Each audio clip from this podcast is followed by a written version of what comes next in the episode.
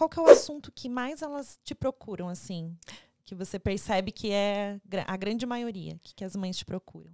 Chuta. eu sei, na verdade, né? Mas eu não posso falar. Uhum. Culpa. Culpa, né? Culpa. É culpa. É, é culpa. Se tem algo que é uma constante presente na fala das mulheres, é a culpa materna. Sim. Né? A dificu... E essa culpa, ela está muito enraizada na dificuldade das mulheres reconhecerem suas ambivalências em relação a seus filhos. Sim. Então, muitas delas vão até mim para uma espécie de confessionário. É, eu vim aqui me confessar que eu odeio acordar cedo. Mas olha, não é que eu não ame meu filho. É. é isso é muito importante a gente falar, porque assim, é, essa parte de eu odeio. É, na verdade, eu amo meu filho, mas eu odeio a maternidade. Odiar é muito forte, né? Eu não uhum. gosto de maternar. Uhum. Então, muitas mães, né, chegam para mim e falam: Fer, eu não gosto de maternar. Eu acho essa parte, assim, um desafio muito grande. É ruim para mim, eu tenho repulsa disso, né?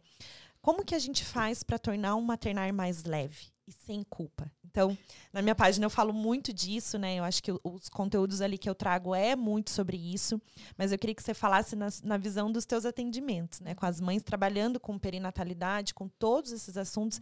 Você faz, fala sobre tudo, né? Sobre depressão pós-parto. Então, uhum. como é que você conduz essa, esse maternar mais leve com as mães? Uh, questionando papéis de gênero, primeiro passo, uhum. né? Não adianta eu dizer coisas para uma paciente que está em sofrimento na minha frente sem fazê-la refletir sobre a estrutura que está por detrás de tudo isso. Né? Não é que as mulheres odeiem maternar, elas odeiam maternar nesse formato de Sim. sobrecarga, de homens Sim. que não se comprometem, do machismo estrutural, do patriarcado. Realmente a gente só pode odiar. É, né? exatamente. E é algo cultural. Sim. Né? Na grande maioria, a gente pensa assim, né? As mães que têm ainda o seu parceiro. A gente po Sim. pode ainda falar sobre mãe solo, que Sim. isso a gente vai abordar ainda, Exato. eu acho muito importante a gente uhum. falar. Mas essa questão do, né, do pai. Então, eu estava vendo aqui no livro, né, gente, esse livro é muito maravilhoso, é Tornando-se Pai e Mãe. É Elisa Lampec que fala? A Elisa é a, ela coordenou, né? Uhum. Então são uh, diversos psicólogos perinatais do Brasil, tem, tem um de cada região, praticamente.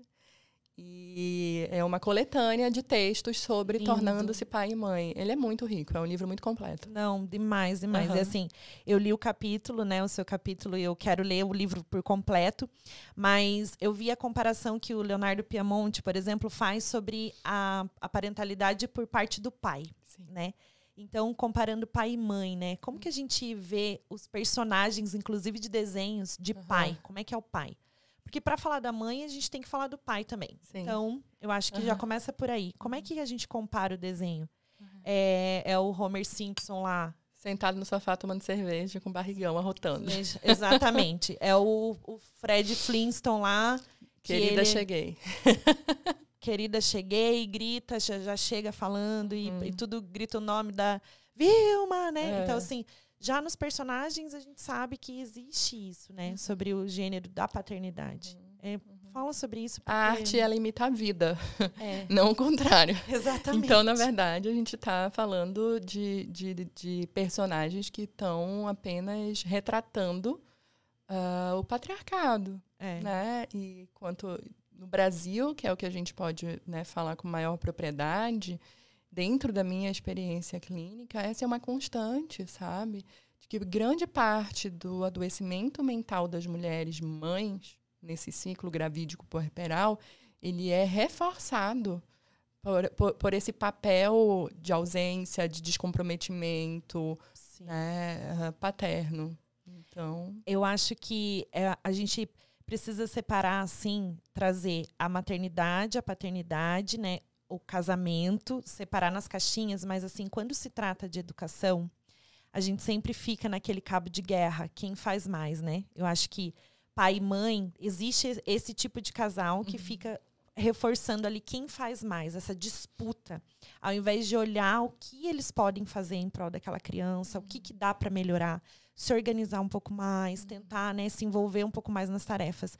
Só que eu acho que as mães, é, principalmente nesse lado né, de tentar envolver o parceiro na, em tudo que tem que fazer, porque isso deveria ser obrigação, não é obrigação, a gente tem que jogar como um time, né? Uhum. Em casa devia também. Ser, devia ser espontâneo, né? Porque aí ah, é obrigação do pai. Não, a gente tem que pensar como um time, né? uhum. né? Não, ninguém é obrigado a nada aqui. Mas eu acho que a gente deveria pensar dessa forma, né? Uhum. Então, tentar trazer não só na palestra ali, com o marido o tempo todo falando, uhum. sabe?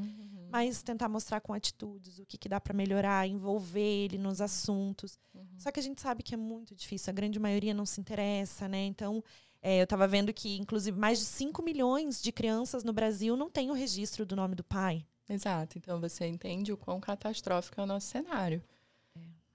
Exatamente. E, e, o nosso risco é precisar uh, que as mulheres se tornem é, professora dos pais.